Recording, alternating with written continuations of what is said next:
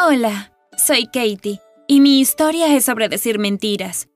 Sin embargo, espero que no te enojes conmigo por eso. No lo hice por una mala razón y no le hice daño a nadie. Solo estaba tratando de vivir una vida que no podía tener.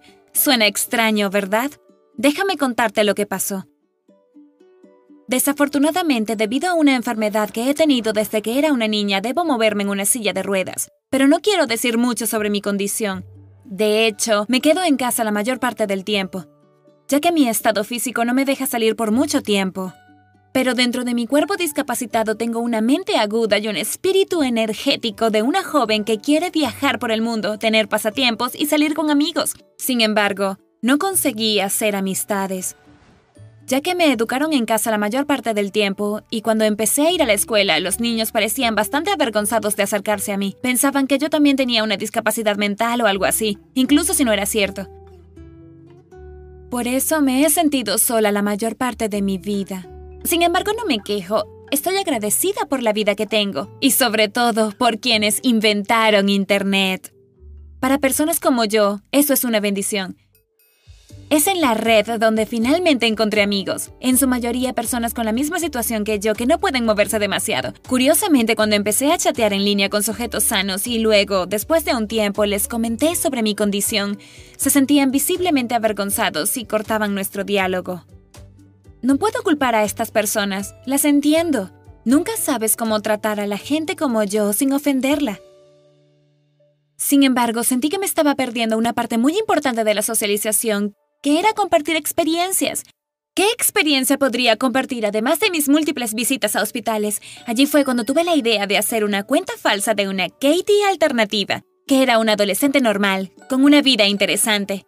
Lo hice más por mí misma, para crear una chica que pudiera ser yo en un universo paralelo y sentir como si estuviera viviendo esa vida. No tenía planeado promocionar mi cuenta y obtener muchos suscriptores. La idea era que pudiera publicar fotos de mí misma, pero en situaciones en las que no podía darme el lujo de estar con amigos en algún lugar, en un viaje por Europa o Asia haciendo paracaidismo o cualquier otra cosa que se me ocurriera. Pero ¿cómo podría hacerlo si la mejor imagen de mí misma que podía tener era una selfie en mi habitación? Bueno, con un poco de creatividad, imaginación y una gran cantidad de habilidades de Photoshop, y tu vida es hermosa. En serio, quería tener imágenes de buena calidad para que nadie viera que era una falsificación. Había varias maneras de hacer eso. Primero, tomar la foto de alguien y poner mi cara en su lugar, lo que es lo más difícil. Entonces puedes encontrar a alguien que se te parezca desde lejos y usar sus fotos. O puedes ser imágenes con una máscara, si alguien está buceando, por ejemplo. Y tercero, con un poco de suerte puedes hacer una selfie que demuestra que estás en un lugar donde no estás. Por ejemplo, una vez me tomé una foto con la Torre Eiffel de fondo y parecía exactamente como si estuviera en París. ¿Puedes imaginar que se convirtió en un pasatiempo de tiempo completo? No puedo explicarte lo emocionante que era planificar una vida alternativa de Katie para que todo pareciera coherente. Mi mamá incluso estaba un poco preocupada porque estaba completamente perdida en esta afición, pero le aseguré que era solo una forma de entretenerme.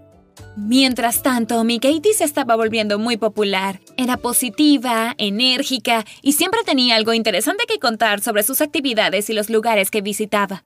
Comencé a tener más y más suscriptores y tuve que inventar formas de no ser atrapada. Creé cuentas falsas de amigas de Katie y las hice privadas, mejoré mis habilidades en Photoshop e incluso hice un curso en línea sobre eso. En algún momento obtuve más suscriptores de los que realmente necesitaba.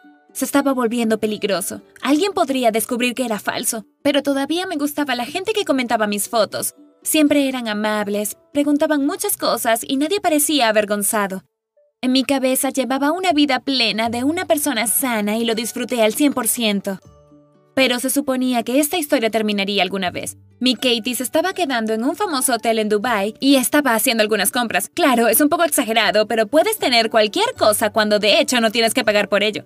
Cuando de repente una de mis suscriptoras más devotas vio mi etiqueta y me escribió públicamente, Oh, Katie, estoy en el mismo hotel ahora mismo. Nos vemos. Ups. Eso no estaba en mis planes. Respondí algo genérico como, lo siento, no puedo, quizás la próxima vez. Esto fue suficiente para irritar a mis suscriptores. Me preguntaban si era arrogante o me avergonzaba de conocerlos. Continuaba con excusas diciendo que me había enfermado, que me iba a casa al día siguiente y todo lo que pudiera inventar. Pero después de todo comenzaron a insistir en que al menos saludara para que supieran que yo era real. Admito que no debí responder en absoluto, pero me gustaba charlar con ellos y la cosa se intensificó tan rápido que ya no pude controlarla. Tuve que desconectarme y pensarlo. Ese blog fue toda mi vida y estaba a punto de perderlo, pero no podía seguir. La gente a partir de ese momento me pediría pruebas de que realmente existía. ¿Qué debería haber hecho? ¿Abandonar el blog y comenzar uno nuevo? Se sintió tan doloroso. Tomé una decisión. Me hice una selfie en mi silla de ruedas y la publiqué en mi blog. Escribí cómo eran las cosas, para qué era ese blog y quién era realmente. Me disculpé por decir mentiras y dije que ya no publicaría nada. Estaba a punto de cerrar la página cuando comencé a recibir mensajes privados. Algunos de ellos eran muy malos, pero la mayoría eran palabras de apoyo de mis suscriptores, incluida la chica que intentó reunirse conmigo en Dubai. No lo esperaba y no estaba segura de qué responder. Sin embargo, resultó que la gente entendió mis razones. He cerrado mi blog, pero me he mantenido en contacto con muchos de mis ex suscriptores, muchos de los cuales se han convertido en buenos amigos.